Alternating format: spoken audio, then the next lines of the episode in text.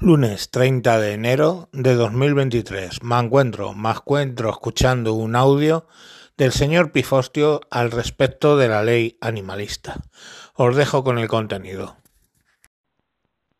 Este es un mensaje del señor Pifostio para el señor Mancuentro y sus oyentes.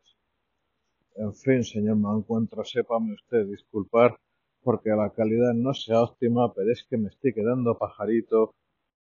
Ah, cuando saco las manos en la calle y sostengo el teléfono delante de la cara. Así es que no se va a grabar así. Y lo siento, salga por antequera porque espero que les interese la explicación alternativa que les voy a dar sobre la ley animalista de Ione Belarra. Yo no tengo claro si esa persona, perdón, también además me van a oír llamar a mi perra porque lleva unos días queriendo pasar por un campo minado, alias una parte del barrio, donde eh, de vez en cuando algún de puta suelta comida envenenada. Y claro, como no la quiero pasear con bozal, pues tiene que evitar las zonas peligrosas. A lo que voy.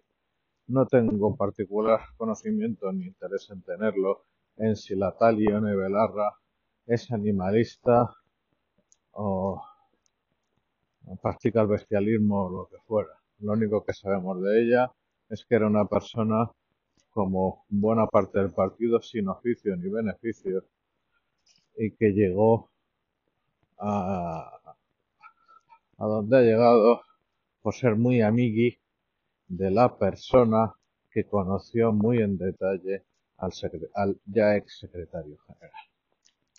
En esas circunstancias, eh, creo que es irrelevante si se cree o no lo que dice la ley, porque verán ustedes, esto va de una cosa y solo una. No va ni siquiera de distraernos, en mi opinión. y llevo la contraria a don Mancuentro. No, no. Esto va de otra cosa. Esto va de ellos mismos, y verán. Piénsenlo. ¿Ustedes creen que Irene Montero ha sido siempre una Dalí del feminismo? Pues si tienen el gusto o no de conocer a feministas de larga trayectoria, pregúntenles. Pregúntenles de qué va el tema y pregúntenles su opinión sobre eh, la ministra. Lo dejo ahí. Evidentemente no es el caso y esas personas, bueno, y y Montero encontró, como dice en Aragón, un cado eh, donde proyectar su carrera política y atraer en su cabeza a una masa fiel de electorado. Yo les diría que eso no funciona muy bien, pero diría que era el plan original. En cualquier caso, en el caso de Ione Belarra es todavía más palmario, porque verán ustedes las cuentas salen muy bien. Pacma es un partido que ni ha salido, ni yo creo que vaya a salir, que vaya a tener un solo escaño jamás, debido a nuestra ley electoral, nuestra LOREG derivada de la Constitución, que dice que la unidad electoral es la provincia. Si en alguna provincia al menos no tiene representación, el, un partido no se logra, no puede llegar al Congreso. Eso es aberrante si lo piensan, porque hay eh, los partidos no muy grandes, pero con raigambre nacional, se ven perjudicados versus los partidos locales que en vez de trabajar por el bien común trabajan por el bien literalmente particular. Otra cosa es el bien propio del partido de los diputados. Pero claro, nuestra ley está diseñada, este sensu, para beneficiar a esos partidos regionales. Y en fin, me estoy saliendo un poquito del tema, solo para que hagan los cálculos. Pero verán, queda flotando una, no lo tengo delante porque es un frío del carajo, muchas decenas de miles, un par de centenares de miles, si no me equivoco, de votos. No parece tanto para el Congreso, ¿verdad? Claro, de hecho es que no es nada, como les acabo de explicar, si uno los, eh, los analiza con la oreja en la mano.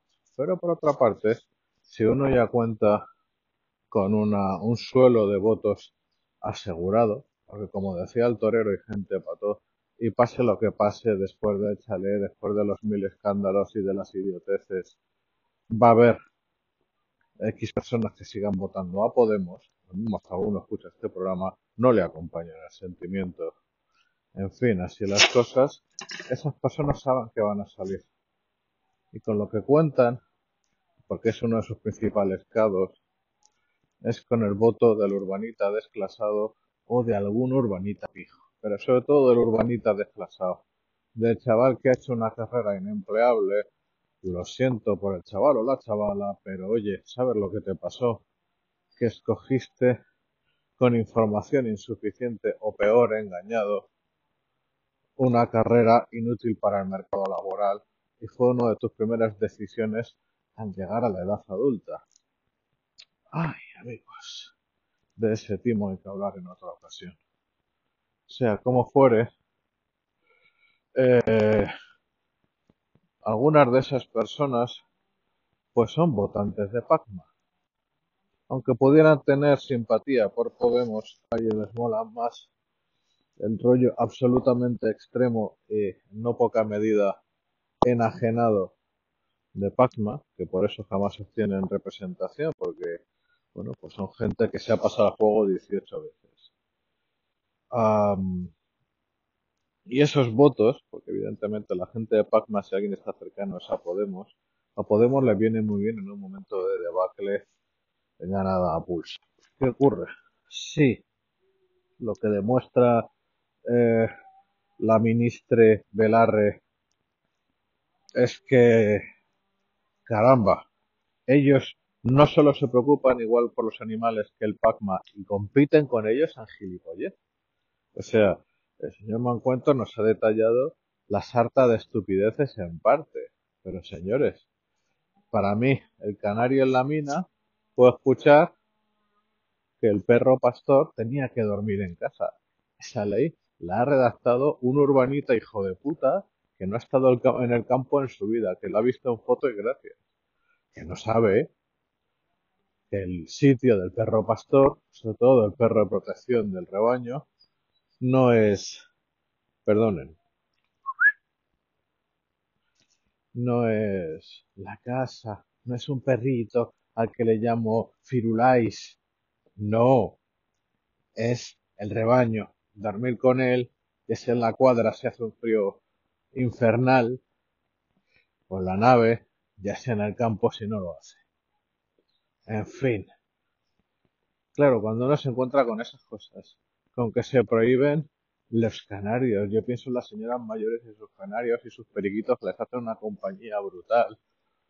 O qué sé yo decirles un hámster que hace tanta compañía a los niños y que permite a las familias tener un animal cuando no pueden tener perro o gato.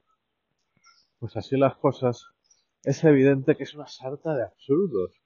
Cualquier persona con un mínimo de conocimiento se lleva las manos a la cabeza.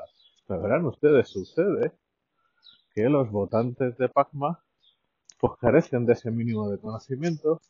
Como bien ha explicado el señor Mancuentro, humanizan a los animalicos y tienen una agenda previsionista, radical, enloquecida y demás. Fíjense ustedes, al contrario que el señor Mancuentro, yo soy antitaurino. Habiendo estado a centímetros de cuando se mata en las fiestas a vaquillas y habiendo tenido una vida en los veranos bastante intensa de pueblo, mi evolución me llevó a rechazar esa parte de mi herencia por el sufrimiento que tienen los animales. Pero en fin, es mi forma de verlo pero sucede, y bien lo sabe el señor Mancuentro, que cuando yo me encuentro en las redes, encontrarme, entiéndase, con antitaurinos, me pongo del lado de los toreros, porque no puedo soportar que para defender a los animales haya que deshumanizarse y deshumanizar a otros. Como ese pobre niño que quería ser torero, enfermo de cáncer y que le deseaban reventar. En fin, Así las cosas. Y termino. ¿Qué ha hecho el equipo de Belarra? Porque esto no lo ha redactado Belarra, recuerden ustedes ese tuit famoso acojonante de su especialista en redes sociales que dijo, trabajando en veranito. Y veías a la Belarra en una foto de una tumbona en el jardín de su chalet, perdón, una tumbona en una hamaca, de una manera asombrosa porque,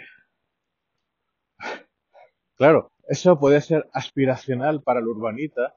Ay, yo quiero exactamente eso. Si les voto muy fuerte, lo mismo, también tengo lo mismo. Y era insultante para la mayoría normal de la población. Perdón. Ven acá. Ven acá. ¿Te parece tonta? Sepan disculparme. Pero es que no puedo sacar las manos de los bolsillos. En fin. ¿Qué es lo que ha hecho? Pues ya se lo pueden imaginar.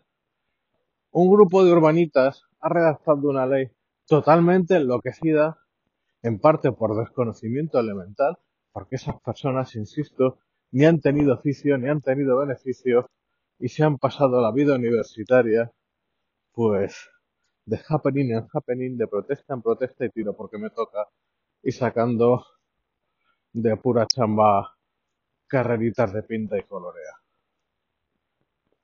Eh, pero eh, han tenido, se han cumplido su misión.